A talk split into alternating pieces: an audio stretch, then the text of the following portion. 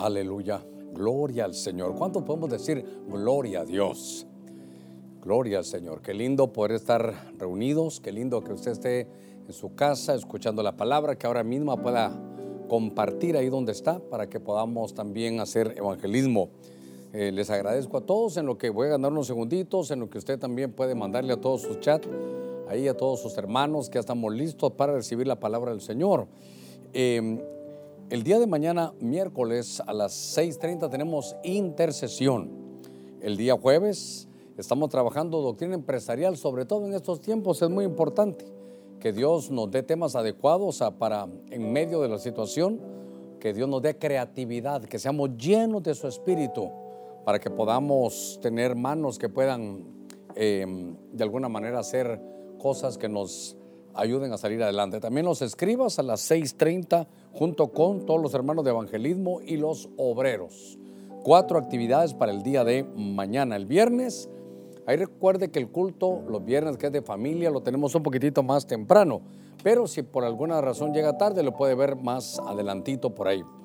Este próximo domingo es domingo 19 de julio y tenemos también nuestro ayuno congregacional a partir de las 10.30 de la mañana. O perdón, sí, 10.30 de la mañana y trataremos de terminar y entrar de lleno al otro mensaje.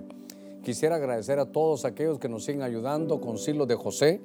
Hemos em, podido ya seguir ayudando a más de 14 mil familias. Ha sido una bendición. Gracias a todos los hermanos que desde cualquier lugar ponen su granito de arena. El que le da al pobre, a Jehová le presta. Así que este domingo el equipo B y el F estarán también sirviendo eh, queremos recordarle a todos que el 25 de julio, no este sábado, sino el próximo sábado, estaremos iniciando corderitos y también mayordomía. Para todos aquellos que no tienen iglesia, para todos aquellos que recién están recibiendo a Cristo en cualquier lugar y que de alguna manera no tienen dónde congregarse, eh, pueden cursar con nosotros corderitos y mayordomía. Todo nuestro deseo es hacer a los lejanos, hacerlos cercanos y que pueda estar con nosotros. Así que voy a leer un pasaje de la Escritura. Gracias, Juan Marcos. Eh, voy a leer un pasaje en Mateo capítulo 14, en el verso 29, y luego hacemos una palabra de oración. Le voy a rogar que ahí en su Biblia dice la Escritura, y él dijo, ven.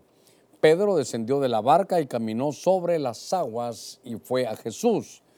El verso 30, que es el que ha llegado a mi corazón fuertemente, dice, pero al ver el viento fuerte, tuvo miedo y comenzó a hundirse. Entonces gritó, Señor, sálvame. Así que vamos a, mm, hacer una palabra de oración. Necesitamos orar para que Dios sane nuestra tierra y hoy vamos a aprender un poquito de la oración en medio de la tormenta, oración en medio de la tormenta pandémica, en oración en, en medio de dificultades. Pero vamos a orar, ponga ahí sus peticiones, sus ruegos, sus súplicas. Sé que hay muchos que están, que están ahora mismo contagiados. Sé que la gran mayoría, por lo menos de los que yo conozco, ya salieron, ya salieron. Así que tenga fe. Padre, en el nombre de Cristo, estamos delante de ti, Señor, este martes con todo nuestro corazón pidiéndote por la salud de nuestros hermanos, no solo los que están en su casa, aquellos que están en hospitales, donde quiera, Señor, que se encuentren y necesiten una palabra de fe la oración de fe puede sanar al enfermo. Enviamos a distancia, Señor, nuestro deseo y juntos en oración, no solo la mía, sino todos aquellos. Tu palabra dice que donde dos o tres se unen en tu nombre, ahí estás tú. Estamos congregados en tu nombre a la distancia, cada uno en su casa. Pedimos que envíes tu mano de salud, de sanidad. Extiende tu mano en medio de la predicación, extiende tu mano ahora y trae, Señor, fortaleza en medio de la pandemia. Te pedimos en el nombre de Cristo por la economía de tu pueblo. Te pedimos, mi Señor, que tú puedas multiplicar, Señor, las cosas, los bienes que tú mismo nos has dado. Gracias, mi Señor, en el nombre de Cristo. Ahora oramos, ahí donde usted está, queremos bendecirlo cada uno de como propuso en su corazón. No por obligación ni con tristeza. Dios ama al dador alegre. Señor, bendice cada ofrenda, cada aportación. Mire el esfuerzo de tu pueblo de hacer llegar, Señor, los de aquello con lo cual tú los has bendecido. Aquellos diezmos, Señor, tienen esa facultad que tú mismo has dado para que, aunque sean actividades terrenas, Señor, en lo espiritual, abren los cielos y las ventanas, Señor, están abiertas, cielos abiertos para tu pueblo. No nos interesa, Señor, el momento en que vivimos, sino que tú estés con nosotros. En el nombre de Jesús, multiplica, Señor, cada ofrenda, cada aportación para el desarrollo de tu obra. Amén, Señor, y amén. Déjeme que ponga aquí mi reloj unos, unos minutitos aquí para que podamos platicar. Eh, en este pasaje eh, de Mateo capítulo 14, dice, el Señor le dijo, ven. Y Pedro descendió de la barca y caminó sobre las aguas y fue a Jesús. En ese ínterin de tiempo estaba caminando Pedro, pero viendo la fuerza del viento, tuvo miedo. Fíjese qué cosa. Y empezando a hundirse, gritó diciendo, Señor, sálvame. El otro verso dice que entonces el Señor solo escuchó, extendió su mano y le dijo, ¿por qué dudaste?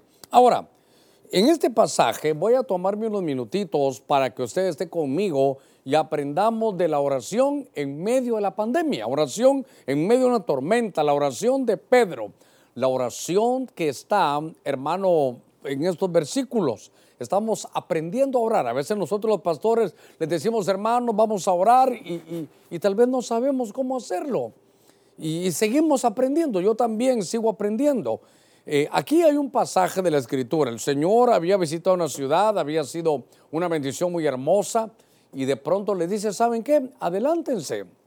Quiero recordarle que seguramente era una, una distancia, hermano, considerable, porque salen eh, no sé a qué hora. Usted sabe que los, lo que dicen es que los pescadores dicen ellos que en la noche es el mejor tiempo para pescar.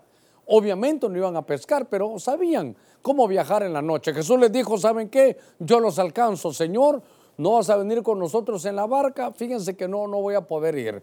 Y de pronto el Señor, hermano, los deja que se vayan. El Señor realiza otras actividades, el tiempo empieza a pasar y dice que eh, conforme iban, fíjense qué cosa, separándose de la orilla, es decir, que llegó un momento en que no podían regresar.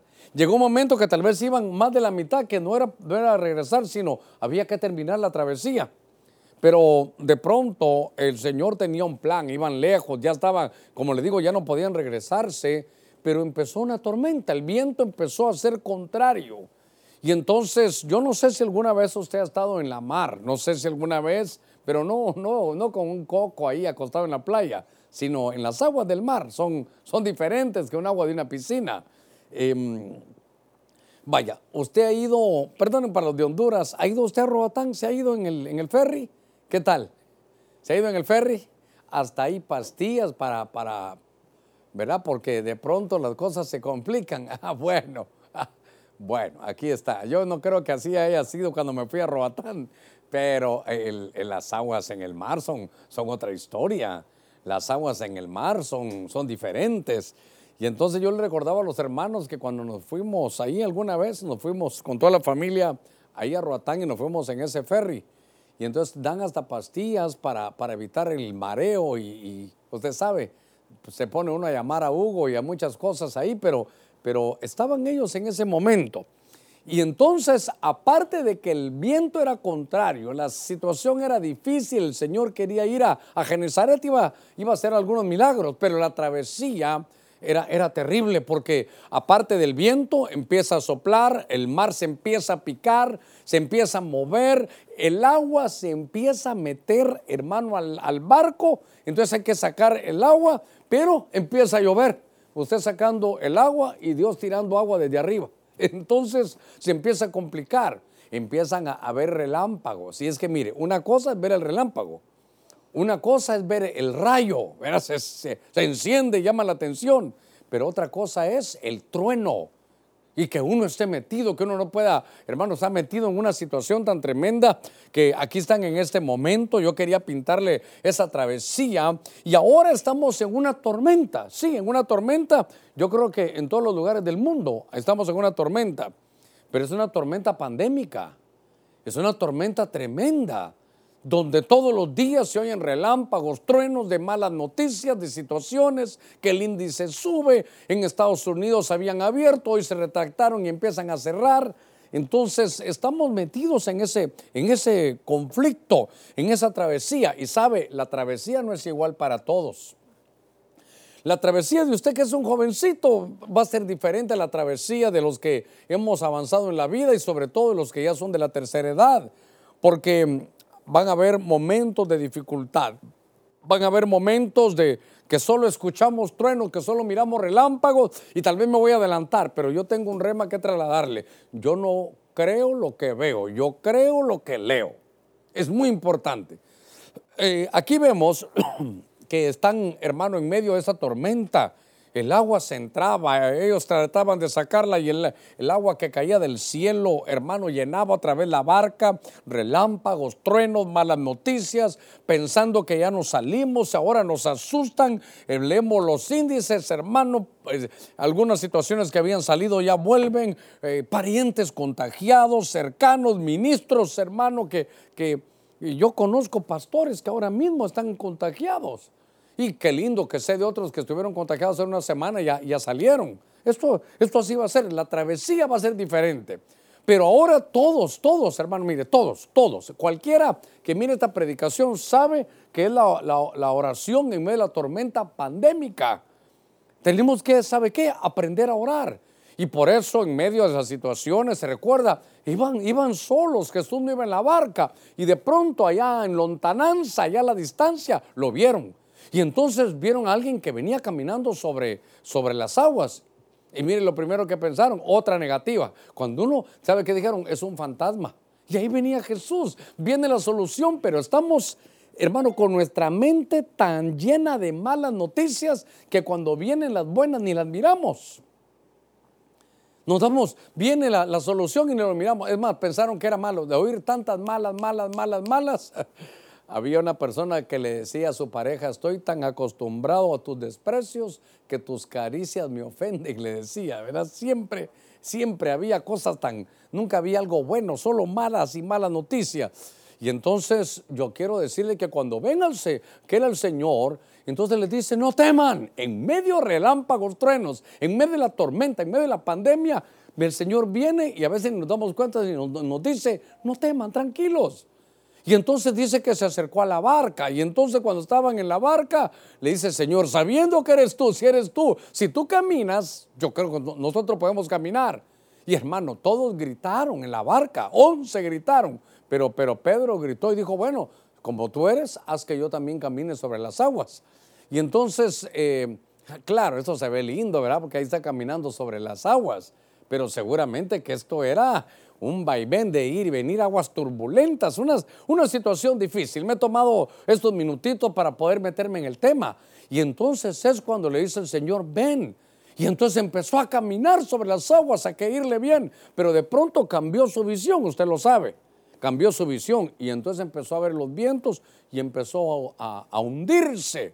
Y entonces ahora estoy terminando de darle la introducción y ahí es donde él dice que grita y le dice, Señor, sálvame. Mire, dos palabras, Señor, sálvame. El Señor lo oyó y le extendió la mano y le dice, ¿por qué dudabas? vino paz, tranquilo y adoraron al Señor. Ahora, eh, por eso es que quiero regalarle Mateo 28, 20. Bueno, desde el 19, y pues de hacer discípulos en todas las naciones, bautizándolos en el nombre del Padre, del Hijo y del Espíritu Santo. Pero el verso 20, enseñándoles a guardar todo lo que os he mandado, y aquí, oiga, yo estoy con vosotros todos los días, en estos días de pandemia, estoy con vosotros todos los días hasta el fin del mundo. Todavía me quedan un par de minutos para introducirme al mensaje. Y entonces recuerde que el Señor le dice, camina, camina. Sí, pero ¿cómo en medio de la tormenta? Hermano, caminemos en medio de la pandemia. Caminemos en medio de las situaciones difíciles. Sí, el eh, eh, pastor, estoy llorando. Sí, pero camine. Tengo, tengo miedo. Sí, pero camine.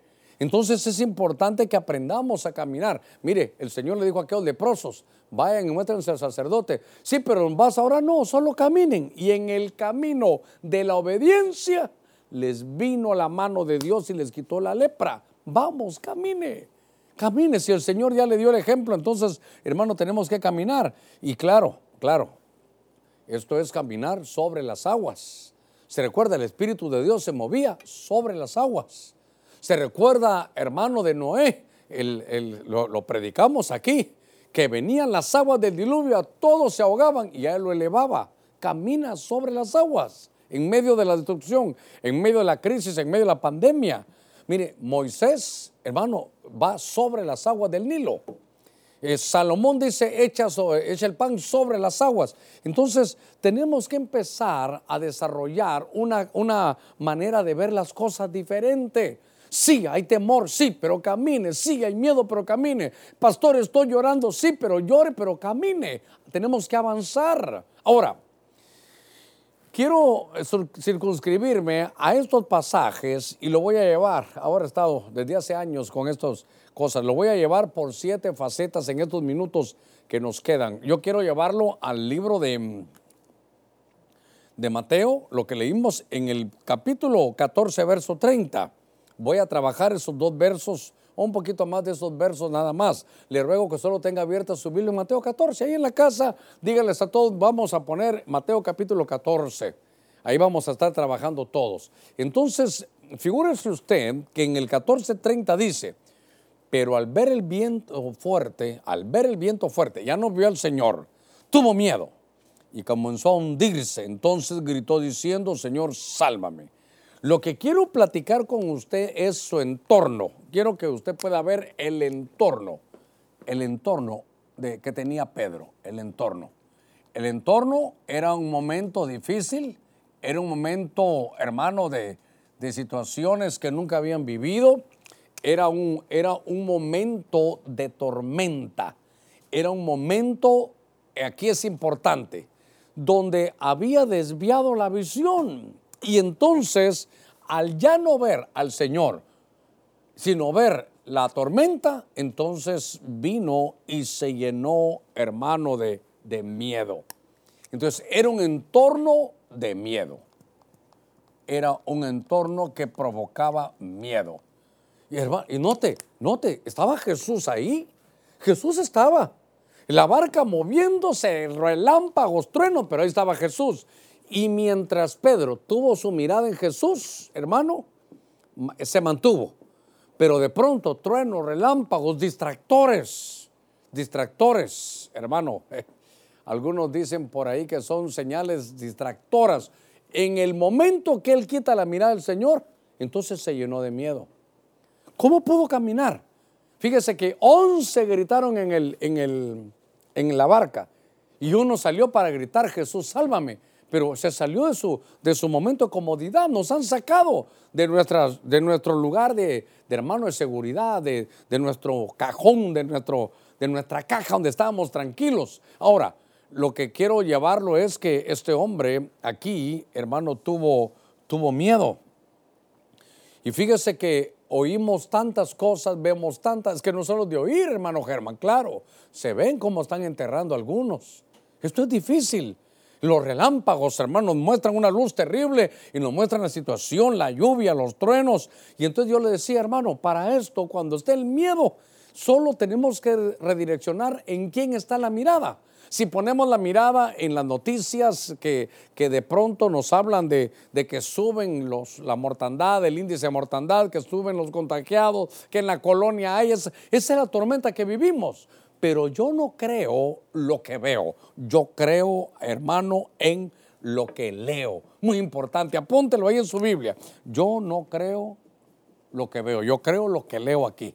Aquí está. Y tú en medio de la tormenta, tú, Señor, vas a extender tu mano. Eso es, eso es todo el mensaje que quiero llevarlo hoy. Estábamos platicando un poquitito y estaba leyendo yo, hermano, que han hecho estudios de que los especialistas dicen que al estar encerrado, fíjese que apunté, puede traer depresión, falta de sueño, se puede eh, dar un mal funcionamiento cardiovascular, hay baja en la inmunidad del cuerpo, se debilita el aprendizaje. Los estudiosos, ¿sabe qué? Se lo voy a confesar, de la CIA, dicen que este encierro es como que nos estuvieran en un lugar, nos estuvieran golpeando con una, como que no, no nos hubieran, los, de aquellos capuchas que se ponen, nos estuvieran golpeando para producir un shock. Eso, esto, es lo que está pasando. Entonces yo le ruego que lo primero que estamos en, mire, Pedro estaba en un entorno de miedo. Aunque estaba el Señor, ya no puso su mirada en el Señor, sino la puso en los truenos, los relámpagos. Hermano, ¿por qué ha de ser difícil? Ha de ser difícil esto. eh, guardar el equilibrio. Aquí es difícil. Se recuerda que yo le he dicho, solo que ahora no tengo aquí. Ah, bueno, esto está tal vez está muy grande y el techo no me lo va a permitir. Pero cuando uno quiere el equilibrio, si usted tiene una vara en la mano, su mirada no tiene que estar aquí abajo, su mirada tiene que estar arriba. Y entonces usted puede mantener el equilibrio si mira para arriba. ¿Dónde está nuestra mirada? Y es que yo lo entiendo. Sí, Señor, gloria a Dios, estamos ahorita en el culto, pero después se, deja ver el culto y una llamada. Tu tío está enfermo, el vecino está contagiado. Eh, esto dice, entonces yo no creo, hermano, lo que veo, yo creo lo que leo aquí en la escritura. Y entonces fíjese que el entorno de Pedro era un entorno que le provocó miedo, que lo deprimió, que de alguna manera usted puede estar con falta de sueño, este encierro puede provocar muchas cosas, pero hermano, nos tenemos que sacudir. Yo quiero hablarle este martes de la oración de Pedro, de la oración de la tormenta, de la, de la oración en medio de la pandemia. Porque una cosa es cuando salieron, otra cosa es ya ir a medio camino. Yo creo que, que vamos a medio camino. Yo creo que hemos ya recorrido un buen trecho. Ahorita no se puede regresar, ahorita tenemos que seguir. Y entonces, en el mismo, en el mismo verso de Mateo 14, 30, aquí hicimos énfasis en que tuvo miedo. Pero ahora le voy a volver a leer este pasaje. Dice, pero al ver el viento fuerte, tuvo miedo mientras mantenga su mirada en Jesús, se va a ir el miedo a pesar de la tormenta, relámpagos y que llueve sobre el mojado. Pero entonces ahora dice, y comenzó a hundirse. Entonces ahora ya no es, ya no solo es el entorno, ya no solo es el entorno, ahora es la situación. Ahora es, ¿cuál es la situación? Vamos a hacer un análisis de la situación. ¿Ya? Una cosa es el entorno. Sí, pero ahora voy a analizar la situación. Hermano, cuando uno va a hacer algún cambio, cuando uno va a poner una empresa, cuando uno quiere eh, hacer un relanzamiento, cuando uno quiere saber cómo está, hace un análisis de la situación. Se recuerda fortalezas, oportunidades, debilidades, amenazas. Pero lo que quiero llevarlo aquí es cuál es la situación de este hombre. No, no, no, no, no. Aquí está hundirse. Aquí quiero, aquí necesito eh, hundirse porque estamos viendo la situación. Entonces, al ver el viento, tuvo miedo y comenzó a hundirse, a hundirse. Entonces gritó diciendo, Señor, sálvame. Pero ¿qué le estaba pasando? Hermano, se estaba hundiendo.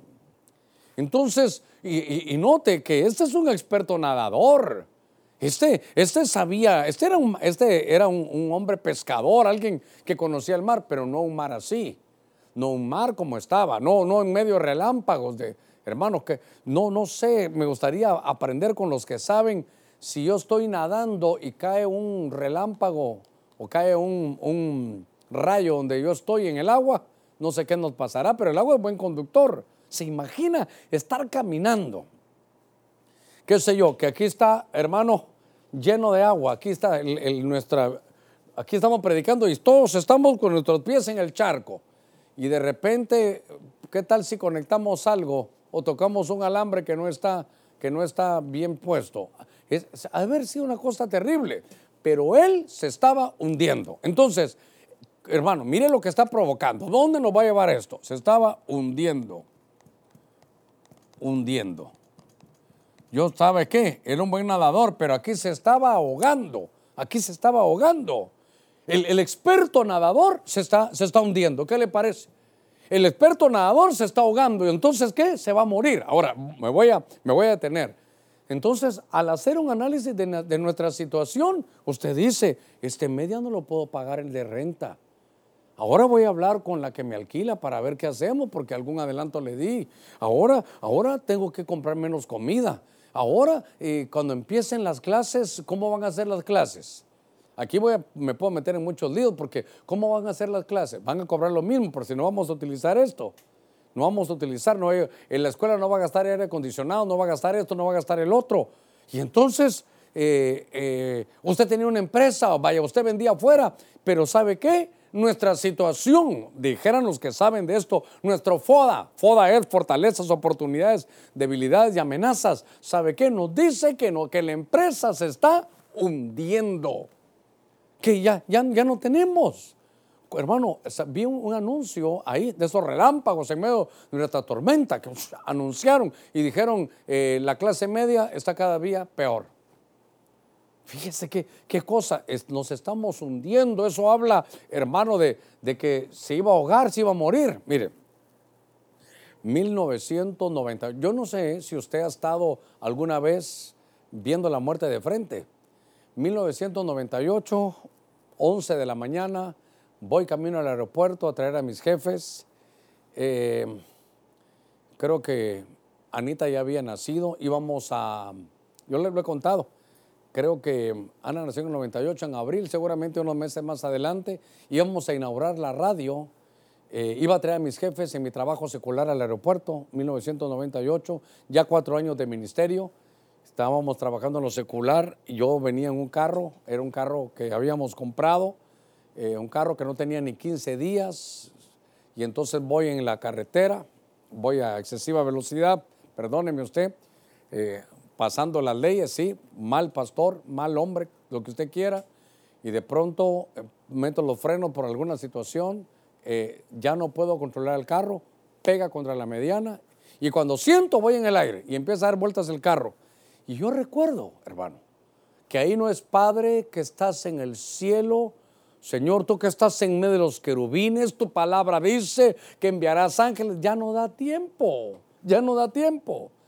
Perdóneme, lo que salió hubiera sido algo tal vez diferente, pero ¿sabe qué le dije al Señor? No me quiero morir.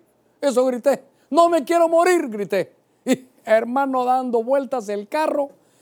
Entonces el carro, eh, después de varias vueltas, cae. Y yo dije, Dios santo, no sé si me morí o no. Y cuando volteo, ahí estaba mi celular de aquellos startups, ¿se recuerda usted? Y entonces dije, ah, bueno, dije yo. entonces no estoy en el cielo porque en el cielo no voy a querer celulares. El carro se partió por la mitad como, como un serrucho, pérdida total, una cosa terrible. Pero lo que le estoy tratando es que está uno a punto de morirse. ¿Qué cosa esta, hermano? Entonces la, la, situación, ahí está, ahí está. Dígame, ¿a qué hora va a estar uno aquí? Padre, que estás en el cielo, tú que eres un Dios grande, que vives entre los querubines, el cielo es el trono y la tierra le trae a tus pies. ¿A qué horas o vamos a hablar así?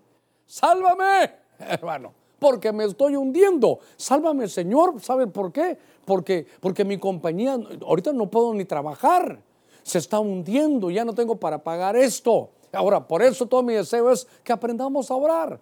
Yo creo que ahí puse la oración de Pedro, pero eh, a Pedro lo llevaban a orar y se dormía, pero aquí cómo se iba a dormir si se estaba hundiendo. No puedes dejar de orar si tú sabes que tú mismo, tu empresa, eh, se está hundiendo. Tú sabes, tú eres experto, sabes hacer análisis de la situación, tú sabes hacer planes de mercadeo. Pero ahora, lo primero, análisis de la, de la situación y sabes que te estás hundiendo. Entonces, fíjese que estaba leyendo esta, este pasaje y entonces esto, esto, ¿a quién no le dijo que era un buen nadador? Él, él sabe, hermano, pero, pero está en estado de shock. Así que él, él tenía que orar. Entonces, fíjese que empieza Mateo 14:30. Estoy desmenuzando, desmenuzando Mateo 14:30. Entonces ahora quisiera eh, el mismo verso, pero aquí en el énfasis. Pero viendo la fuerza del viento, mire cómo cambia todo. Ya no la fuerza del Señor, la fuerza del viento, la fuerza de la pandemia, tuvo miedo, ya vimos, ese era su entorno, y empezando a hundirse su situación. Entonces gritó diciendo, Señor, ah, ah, aquí está su reconocimiento. Entonces, déjeme hablar ahora aquí, estoy llevándolo toda la historia aquí. Entonces aquí el reconocimiento, reconocer. Vamos a escribir aquí, reconocer para no escribir reconocimiento. ¿Qué tenía, qué, hizo él? Note que hay momentos en que uno va a orar y va a orar, Padre, aquí estoy, en el nombre de Jesús, me presento delante de ti. Sí, pero aquí, entonces hay oraciones donde uno puede gritar. Aquí está desesperado. Y entonces aquí me recuerda la oración que dice, clama a mí y yo te responderé. Clamar es gritar. Entonces este gritó, Señor. Y eso me llamó la atención. Eso me llamó la atención, que no le dijo maestro, no, Pedro le dice Señor. Y fíjese que La palabra Señor, yo la fui a buscar, creo que es la, la G2962 de la concordancia Strong. Es una palabra que se dice curios, se escribe curios. Y es supremo en autoridad, es controlador, es Señor, como un título de respeto, es soberano, ungido, el amo, es el dueño. Y entonces, cuando uno se va a acercar a orar, acérquese al que le puede ayudar. Y entonces no le dijo maestro, le dijo Señor. ¿Sabe qué? Aquí reconoció, tuvo reconocimiento del señorío de Cristo. Del señorío. Del señorío de Cristo. Reconoció el señorío. No le dijo maestro. No, no, no. Le dijo Señor. Le dijo, tú eres soberano, tú decides. Tú decides si me ahogo ahora o no. Tú eres el, que, que puede controlar todas las situaciones. Señor, tú eres el supremo en autoridad. Si tú dices que yo puedo caminar, voy a caminar. Si tú dices al mar que me trague, me va a tragar. Pero si tú eres el controlador, tú eres el soberano, tú tienes la autoridad, tú le puedes decir al mar que se calme. Yo necesito, ¿sabe qué? Necesito que oigas, clama a mí y yo te responderé. Hermanos, fíjense que estamos hablando de esto. No se me olvida porque mencioné aquí en mi situación una experiencia que tuve en 1998, porque me iba a morir en esos días eh, por ese accidente. Ahora, 1998, se recordará usted, los que ya teníamos ahí ya vida y todo, recuérdese el Mitch, el huracán. Y entonces me llamó la atención porque mm, cuando estamos viendo el reconocer aquí como, como Señor, había, había una tormenta grande, había una situación, hermano, terrible. Y entonces teníamos que reconocer y aclamar. Déjeme, déjeme decir esto. Lo que le quería contar es que eh, estuvimos en la iglesia eh, ayudando a los hermanos. Eh, el mismo Señor vio que, que, ayudábamos y nos enviaba para que a través de las manos nuestras se repartieran ayudas, comida, ropa, todo lo que de alguna manera también estamos haciendo ahora. Pero lo que, lo que quería contarle es que al final eh, se acabó ya la situación, estuvimos 15 días ayudando en la misma iglesia a todos los hermanos a, que no, no algunos se habían quedado sin hogar en el Mitch. Lo que quiero contarles es que el Señor me habló. Y entonces hablamos de clamar, clama a mí y yo te responderé. ¿Sabe cómo era? Si no me clamas, no te voy a responder. Yo aquí estoy hoy esperando. Pero si no me clamas, no te voy a responder. Clamar. Por eso vemos aquí que como se estaba hundiendo, gritó. entonces aquí la oración era, hermano, de, clamar. Eh, hay momentos en que uno clama. Hay momentos en que son de, pedir auxilio y aquí reconocieron, hermano, que el único que podía hacerlo era el Señor. Cuando está este reconocimiento, es como que de alguna manera, hermano, está diciendo, ¿sabes qué, Señor? Yo reconozco que tú tienes el señorío. ¿Sabe qué? Yo reconozco que tú sí puedes. Señor, hazlo tú porque yo no puedo. No le dijo, dame fuerzas en los brazos para nadar, que yo voy a llegar. No le dijo, Señor, tú sabes que yo soy bueno para esto. Le dijo, solo tú me puedes salvar. Yo ya me di cuenta que mi situación es que me estoy hundiendo y me puedo morir. Yo ya me di cuenta que mi empresa se está hundiendo. Ah, y entonces, ahora es cuando empieza, aquí empieza la oración. Aquí empieza la oración diciéndole, Señor, Señor, eh, mi empresa, ¿de qué podrá ser mi empresa? ¿De qué tienes tu empresa? Tu empresa es, eh, qué sé yo, mire, de algo que está siendo duramente atacado los restaurantes, porque la predicación es virtual. Si tú enseñas música, es virtual. Puedes enseñarlo a través, pero ¿y la comida cómo te va a llegar virtual? Y entonces tú dile, Señor, yo ya vi mi entorno, tengo miedo. Mira cómo está esto. Mi situación me estoy ahogando, pero reconozco que tú eres Señor. Tú puedes hacer las cosas, tú puedes hacer algo. O me das creatividad o provocas que la gente venga y quiera consumir lo que yo tengo. ¿Qué cosa esta, hermano, tan tremenda? Señor, clamó y dijo, hermano, Señor. Cuando estoy tratando de llevarlo, porque le está diciendo, ¿sabes qué? Tú puedes, yo no puedo. Yo reconozco que en estos momentos Eso que en otro tiempo podía hacerlo, ahora no puedo hacerlo. Solo tú me puedes salvar. Qué, qué lindo, hermano. Mire, qué lindo que reconozcamos no como maestro, sino como Señor tú mandas. Le repito, la palabra curios es supremo en autoridad, controlador, Señor, soberano, ungido. Es el amo, es el dueño. Así que hay que saber, hermano, a quién le va a ir a pedir usted ayuda. Ahora, en Mateo siempre 14, este, este 14.30, aquí hemos estado, hermano, quitándole las, las semillitas, ¿verdad? Ya vimos que la fuerza del viento, ya vimos que tuvo miedo, ya vimos, este era el entorno, su situación, ahora hay un señorío. Pero entonces, mire la oración, hermano, perdóneme, ¿cuántas palabras tiene esta, esta oración? Solo tiene dos. ¿Cuál era su necesidad? ¿Qué, ¿Qué es lo que él necesitaba? ¿Qué es lo que Pedro necesitaba? Hermano, entonces aquí voy a poner su necesidad. Si vamos, Él ya conoce nuestras necesidades, sí, pero, pero tú le tienes que decir al Señor lo que necesitas. Entonces, ¿qué necesita? Señor no le dijo, necesito unos, em, unos salvavidas aquí para, para que no me hunda. Él sabe que le dijo, Señor, ¿sabe qué? Sálvame. Yo lo que necesito es salvación. Entonces le dijo, Señor, yo lo que necesito es salvación.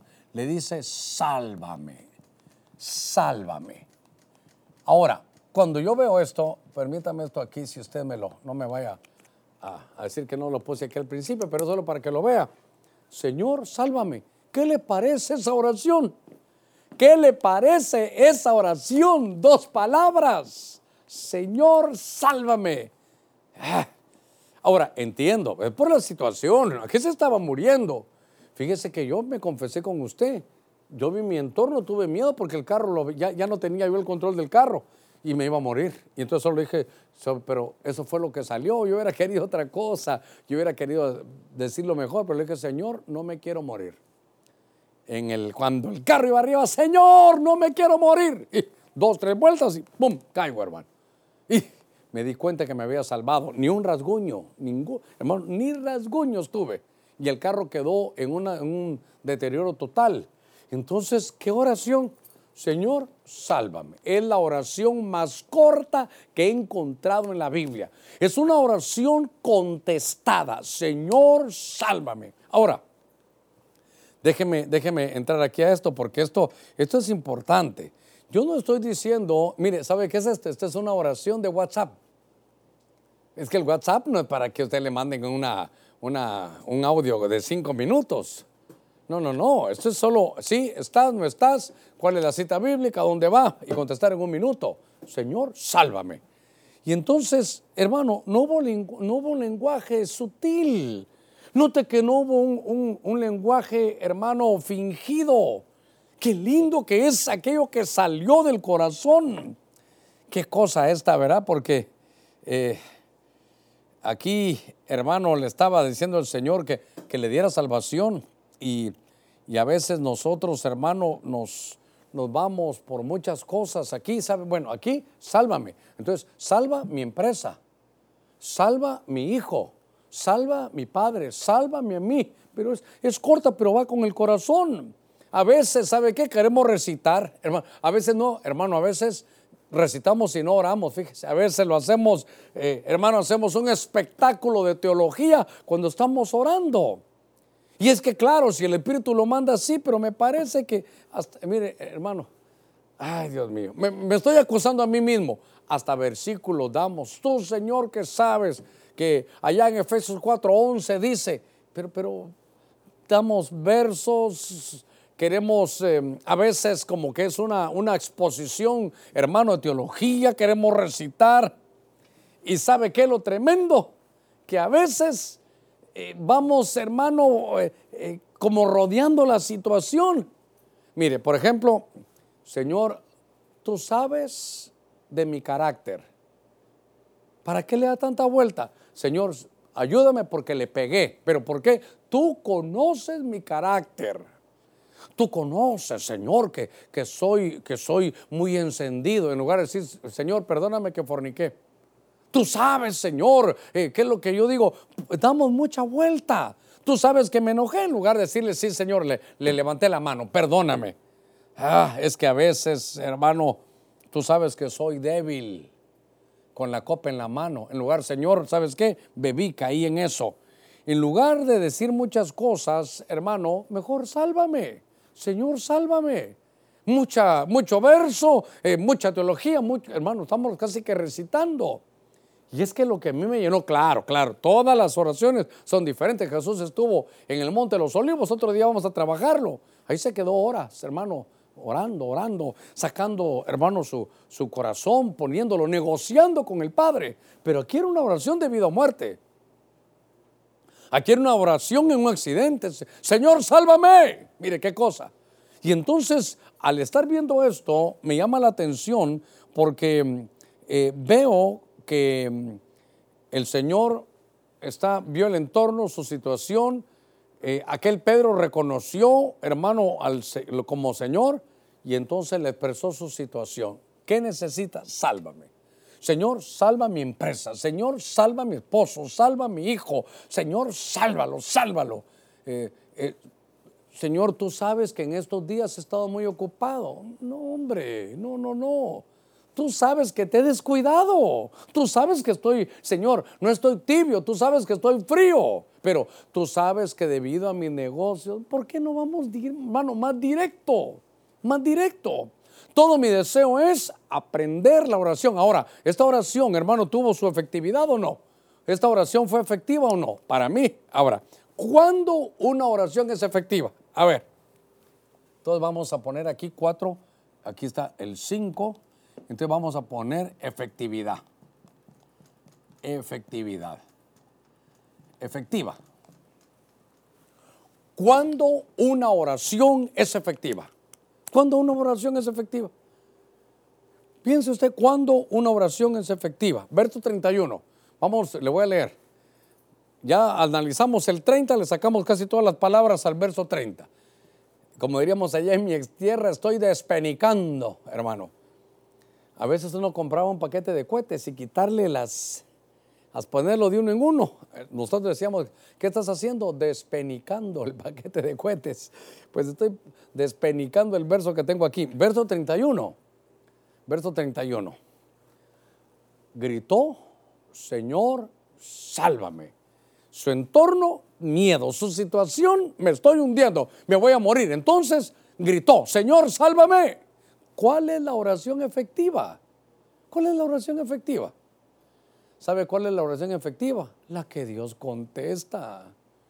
Si es con un dos, esa es la oración más corta que encontré en la Biblia. Pero mire, corta pero efectiva, hermano.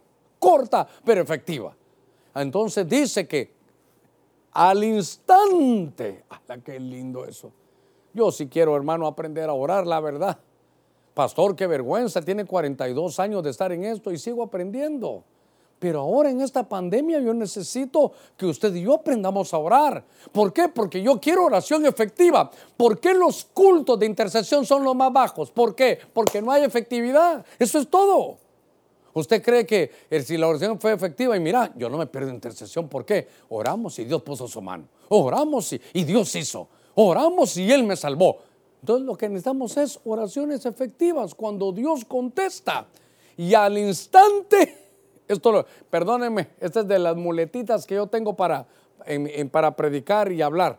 Y al instante Jesús extendió, extendiendo la mano, lo sostuvo y le dijo, hombre de poca fe, ¿por qué dudaste? ¿Sabe, ¿Sabe una de las muletitas que yo tengo? Extiende tu mano. Yo siempre lo digo en las oraciones, extiende tu mano. Y yo voy a orar, le digo, Señor, que esta mano, toda llena ya de arrugas, Señor, mira, todas venosas, pero que esta tu mano, esta mano mía, sea la tuya, ayúdame, yo quiero extenderla, pero para que sea una oración, hermano, efectiva. Entonces, le repito, ¿cuándo una oración es efectiva? No cuando recitamos, no cuando la hacemos tan bonita, la llenamos de flores. Es, mire, a veces hay tiempo a veces hay tiempo, pero a veces no hay tiempo. Vaya, imagínese usted un hombre casado. Imagínese aquí tengo, aquí enfrente tengo aquí a Juan Marcos. Y a Juan Marcos se le había olvidado que mañana están cumpliendo años de casados con su esposa. Entonces ya se le había olvidado. Ya es, Dios mío, a esta hora ya siete, casi ocho de la noche. Hermano, ¿a qué hora a qué hora se le va a ir a hacerlo?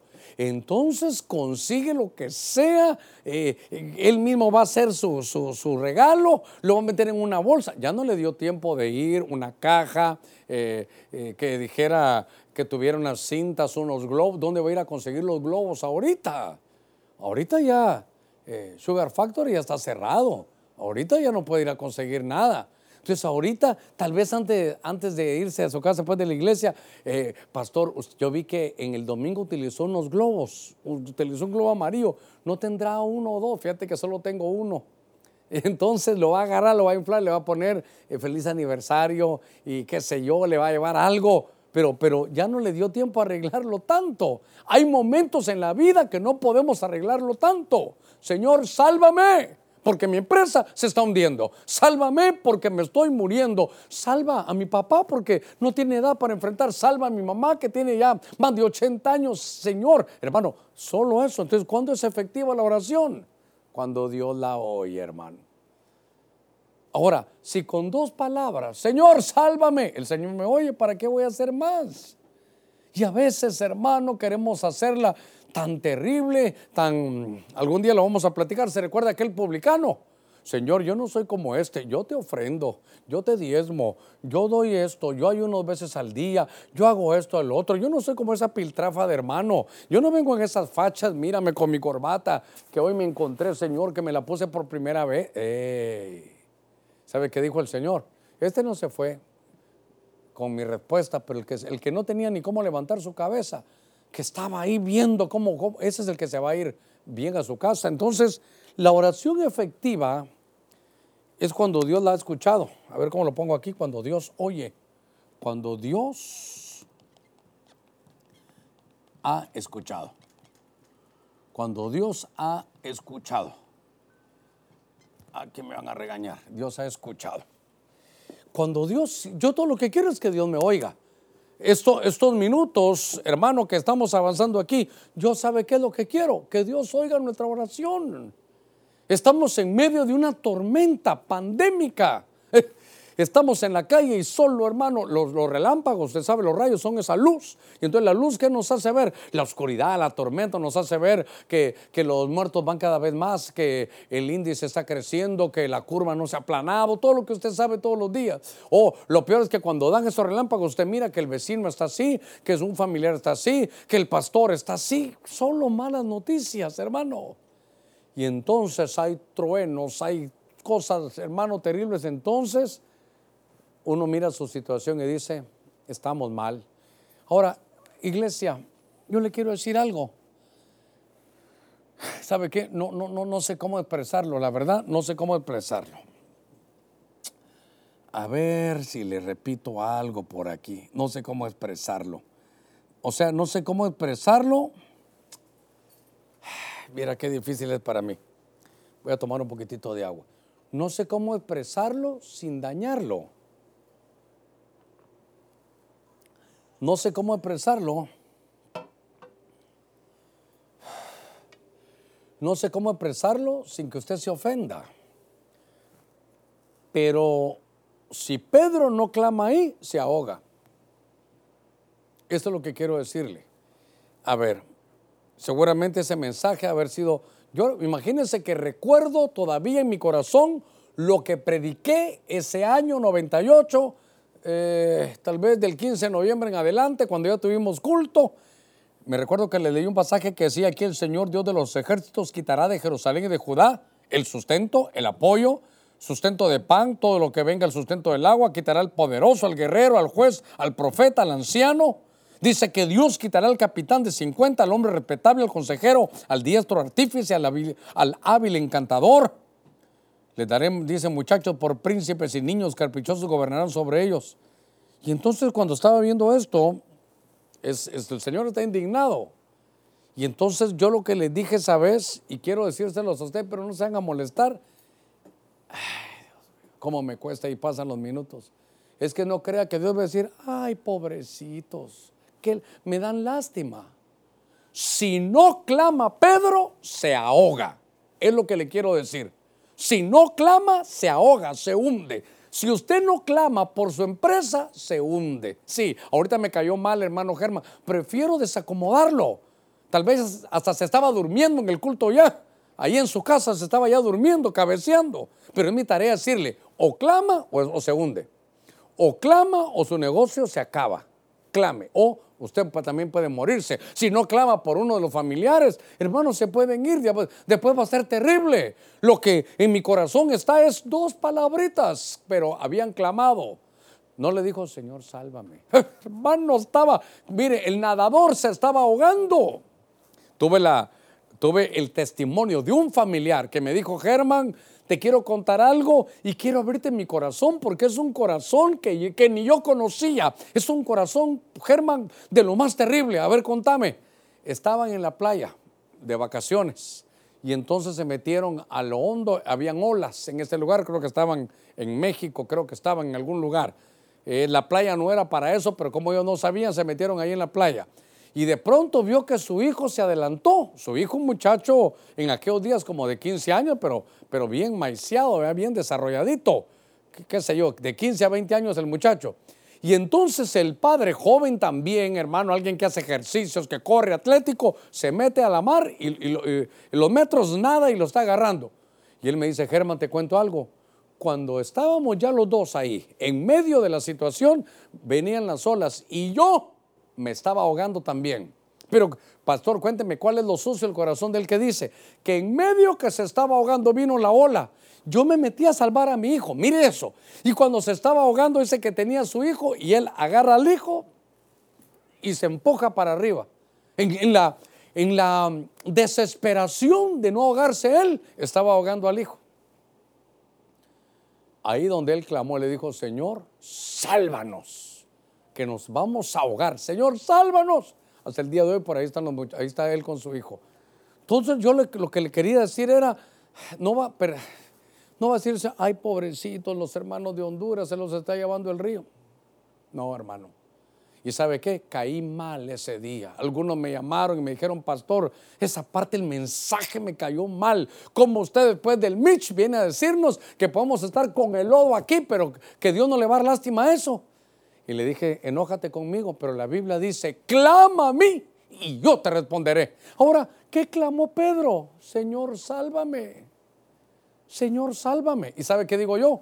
No creo que haya durado mucho la oración. ¿Por qué? Porque si no se hubiera ahogado.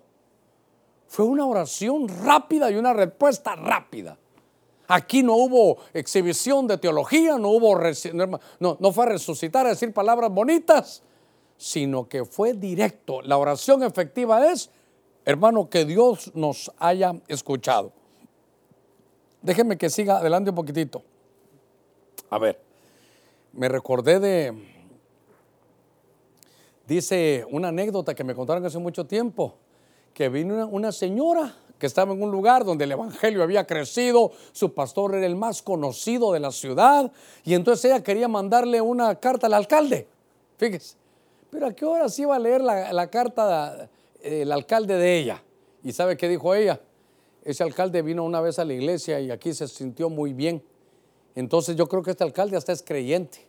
Entonces voy a hacer la carta y, le voy a poner en el sobre que se le envía a mi pastor. Mire qué, qué audaz. Entonces dice que el pastor se dio cuenta y entonces dijo, va a llevar mi nombre. Sí, bueno. Entonces le dijo, vaya hermanita, aquí está. La abrió le corrigió la ortografía, eh, la dicción, y entonces se la mandaron al alcalde y el alcalde la leyó. ¿Para qué le cuento eso? Es que así es nuestro Señor, nuestro gran pastor, así es. Mira nuestras cartas, mira nuestras peticiones, nuestras oraciones. Entonces agarra el Señor la carta, la corrige y le dice, Padre, Padre, no la están enviando ellas, yo te la traigo, atiéndelo. ¿Sabe qué? ¿Qué dicen allá en Ebenezer? Señor, sálvame la pone en las manos del Señor, nuestro Señor Jesucristo. Todas las oraciones son en el nombre de Jesús. Voy, voy, voy terminando, voy, voy terminando ya. Mateo 14, ya vimos el 30, ya vimos el 31, ahora el 32. En el 32 dice, cuando ellos subieron a la barca, ya, ya, ya le habían extendido la mano, el viento se calmó. Entonces, la oración es efectiva, ¿sabe qué? Cuando produce paz. Hermano, ¿cuánto tiempo voy a orar? Hasta que sientas paz. Pastor, fíjese que los 10 minutos sentí paz. Pues entonces levántate y ve a ver tu partido. Levántate y, ve con tu esposa, y qué sé yo, sal a caminar si te dejan en tu colonia. Pero qué interesante es, hermano, que usted no vaya a estar eh, eh, eh, ya 8. 8.38, tengo que apurarme. no, no, no, solo llevo 15 minutos. No, mire el reloj. Su reloj es otro. Paz. ¿sabe qué? Dice que se calmó. Entonces, dice la Biblia en este, en este pasaje, cuando ellos subieron a la barca, ¿por qué? Porque le dijo, Señor, sálvame, sálvame. Estaba que, que se estaba ahogando. Entonces la oración efectiva, Dios oye, Jesús oye, al instante le extiende la mano, lo saca y le dice, ¿por qué dudaste? A ver, Qué lindo que el Señor nos extienda la mano y le diga, ¿por qué dudaste que yo te voy a hacer falta en la pandemia? Caerán mil y diez mil a ti no llegará. Y si te da va a ser como una, una gripita, no, no te preocupes. Yo soy el que tengo, aquí, espérenme, aquí está. Yo soy el que tengo las llaves. No le voy a enseñar el, el llavero porque se puede usted molestar, ¿verdad? Pero yo soy el que tengo las llaves de la vida y de la muerte aquí. El que decide soy yo. Por eso es el Señor, el amo. Él tiene las llaves de la vida y de la muerte. Él, es el que las usa. Nadie se va aquí de otra manera. Entonces dice este verso, cuando ellos subieron a la barca, el viento se calmó. Entonces, ¿sabe qué? Se va a calmar la situación. Es, se calmó.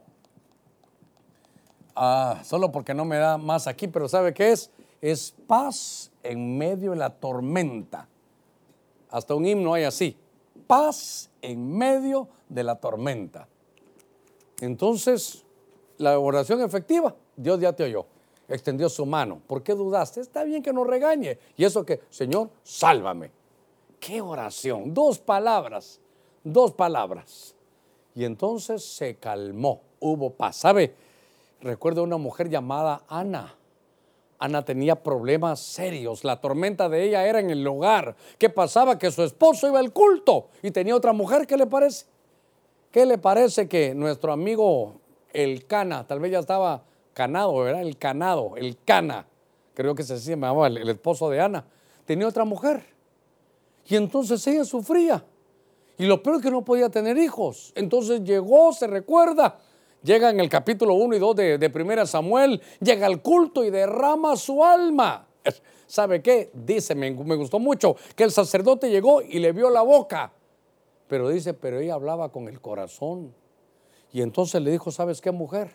Que Dios te conceda las peticiones de tu corazón. Esa mujer, ¿qué quería ella? Estar embarazada.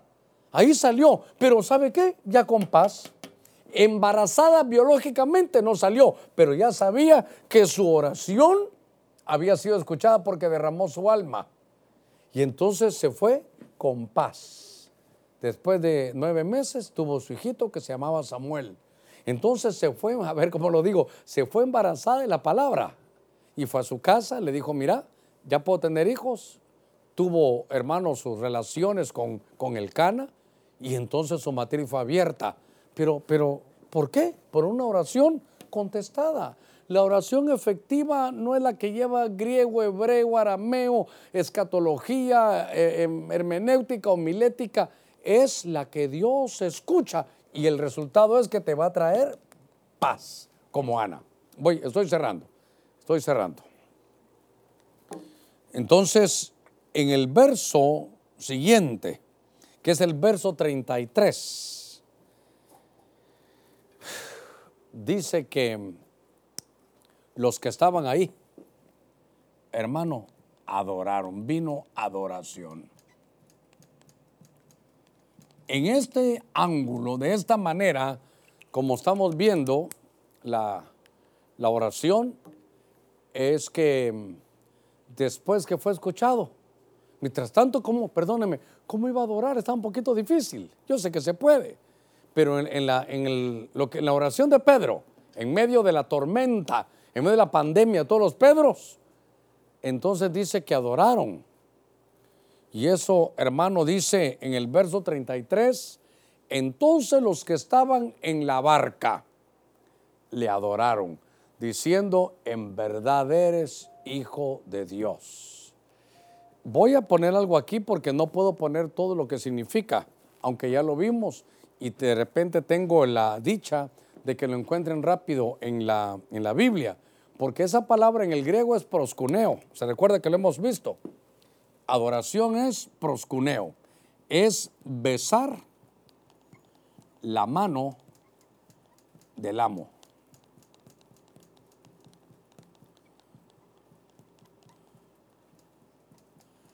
¿Verdad? Dicen, ¿verdad? La Biblia dice que todas las cosas ayudan a bien a los que Dios aman. Proscuneo, dice, y todos los de la barca, proscuneo al Señor, adorar, besar la mano. Es como un perro lame la mano de su amo. Caer sobre las rodillas, tocar el suelo con la frente como una manifestación de la reverencia profunda, arrodillarse o postrarse para dar homenaje a una reverencia. Besar la mano. ¿Cómo no iba a besar la mano del que lo sacó? Besó la mano. Pero esa mano fue también la que permitió que hubiera tormenta. ¿Puedes besar tú la mano del Señor en medio de la tormenta? ¿Puedes tú besar la mano del Señor en medio de la pandemia? ¿Puedes tener paz en la tormenta? Yo quisiera que ahí donde estamos, tal vez usted, usted sintonizó tarde. Tengo cuatro minutos para hacerle un resumen. Tengo cuatro minutitos para hacerle un resumen. Estamos hablando de la oración. Esta es la oración de Pedro. Esta es la oración de Pedro. Pedro era del vulgo y sin letras. Por lo que veo, Pedro no sabía de griego, no sabía de arameo, claro, leer hebreo, pero no sabía de eso, no sabía de homilética, de hermenéutica. Él estaba en un entorno de miedo. Su corazón era para el Señor, pero su situación era que se estaba hundiendo y se podía morir. Pero él reconoció que delante de él estaba el Señor, el Curios, el, el Supremo, el Amo. Reconoció al Señor y no le dijo, Maestro, sálvame, no que clamó. Y en esta versión solo aparecen dos palabras, gritó, Señor, sálvame, su necesidad. Aquí no recitó, aquí no hizo lujo de versos bíblicos, aquí no dio la vuelta de que tú conoces, tú sabes, le dijo, Señor, sálvame, estoy muriendo. Y entonces la oración efectiva es cuando Dios escucha. ¿Y sabe qué llena mi corazón? Que solo fueron dos palabras, pero iban con el corazón. Solo dos palabras. Señor, sálvame. Mi situación, sí, me estoy hundiendo, me estoy hundiendo. Cuando el Señor le contesta, al instante le extiende su mano. Hoy Dios va a extender la mano. Hoy Dios le va a extender la mano sobre usted, sobre su vida, sobre sus hijos, sobre su esposa, sobre su empresa y le va a traer paz. Aunque tal vez los estados financieros no están todavía bien, pero le va a traer paz. Algo va a hacer el Señor. Y entonces vamos a besar la mano de nuestro amo. Mire, amo es Señor. Es una oración bien sencilla. Señor, sálvame.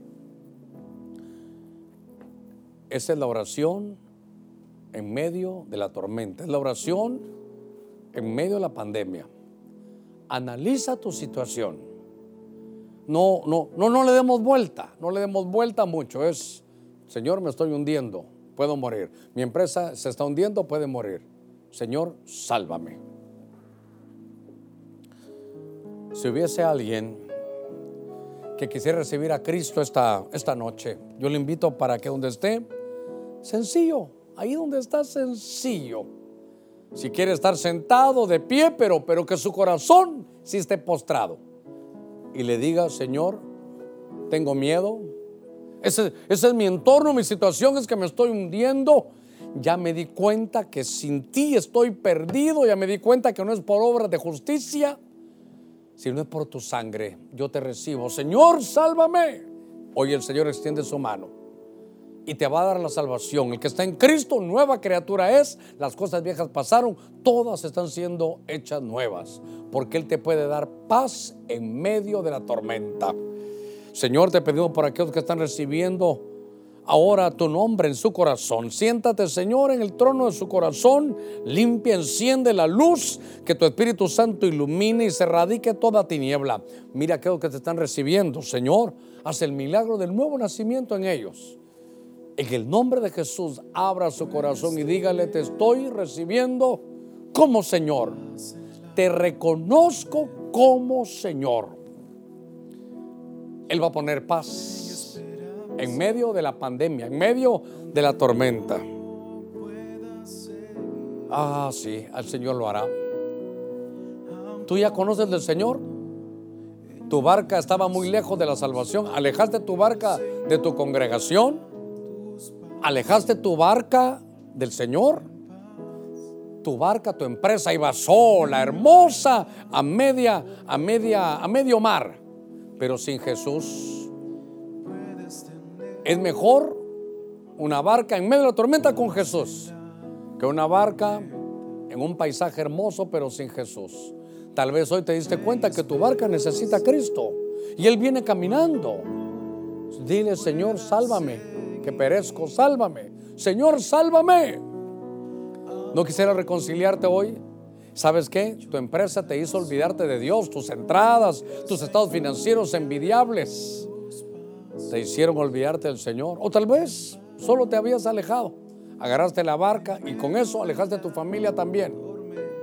Pero en medio de esta tormenta, que es una tormenta mundial, es una tormenta global. ¿Quieres reconciliarte hoy? Ahí donde estás, dile, Señor, extiende tu mano.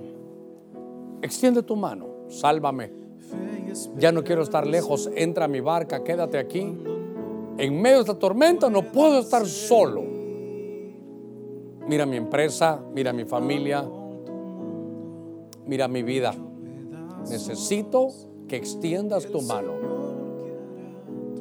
Padre, mira a todos aquellos que se están reconciliando. Te pido que extiendas tu mano en medio de la tormenta, puedas traer paz. Puedes tener paz en la tormenta. Hay personas Hay personas que quieren recibir cobertura a la distancia tal vez, pastores tal vez, o usted mismo, donde está no hay iglesia y quiere, quiere recibir cobertura. Vamos a orar. Señor, extendemos cobertura del ministerio que tú nos has dado. Que aquellos lejanos lo podamos hacer cercanos, aunque ausentes en el cuerpo, pero presentes en espíritu, extendemos tu manto para que, Señor, nuestras oraciones sean escuchadas en medio de la tormenta, que puedas llenarnos de paz, de una unción especial, de, para que seamos llenos de un espíritu que nos dé creatividad para saber cómo movernos en este tiempo. Te pido en el nombre de Cristo que todo manto antiguo sea quitado y extendemos, Señor, un manto de paz en medio de la tormenta, un manto que nos haga adorarte en todo tiempo y que podamos besar tu mano y decir, Señor, tú sabes lo que estás haciendo. Todas las cosas ayudan a bien a los que Dios aman. En el nombre de Cristo. Aquí hay unos teléfonos Usted puede verlos en pantalla 95 16 50 25. También usted puede llamar al 25 56 37 23 al 28. Ahí diga, hermano, recibí al Señor, hermano, me reconcilié, hermano, recibí cobertura. Apúntenme porque quiero estar integrado. En este último minutito vamos a cantar juntos aquí con Juan Marcos.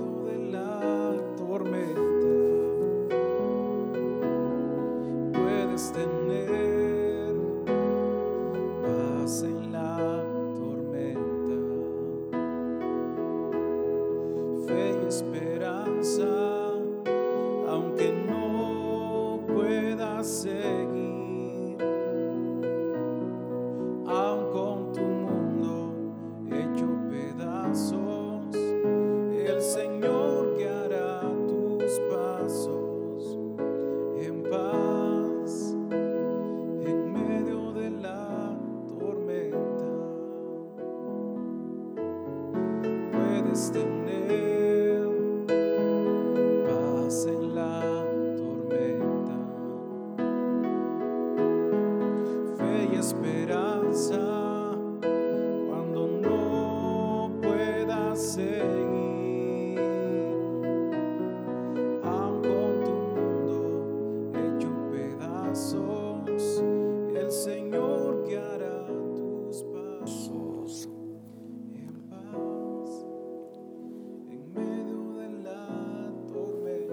una vez más.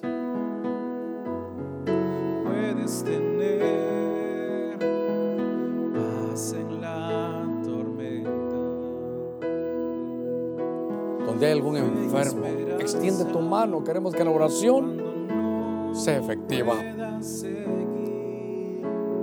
Mano de salud, brazo de bendición, de creatividad. Gracias.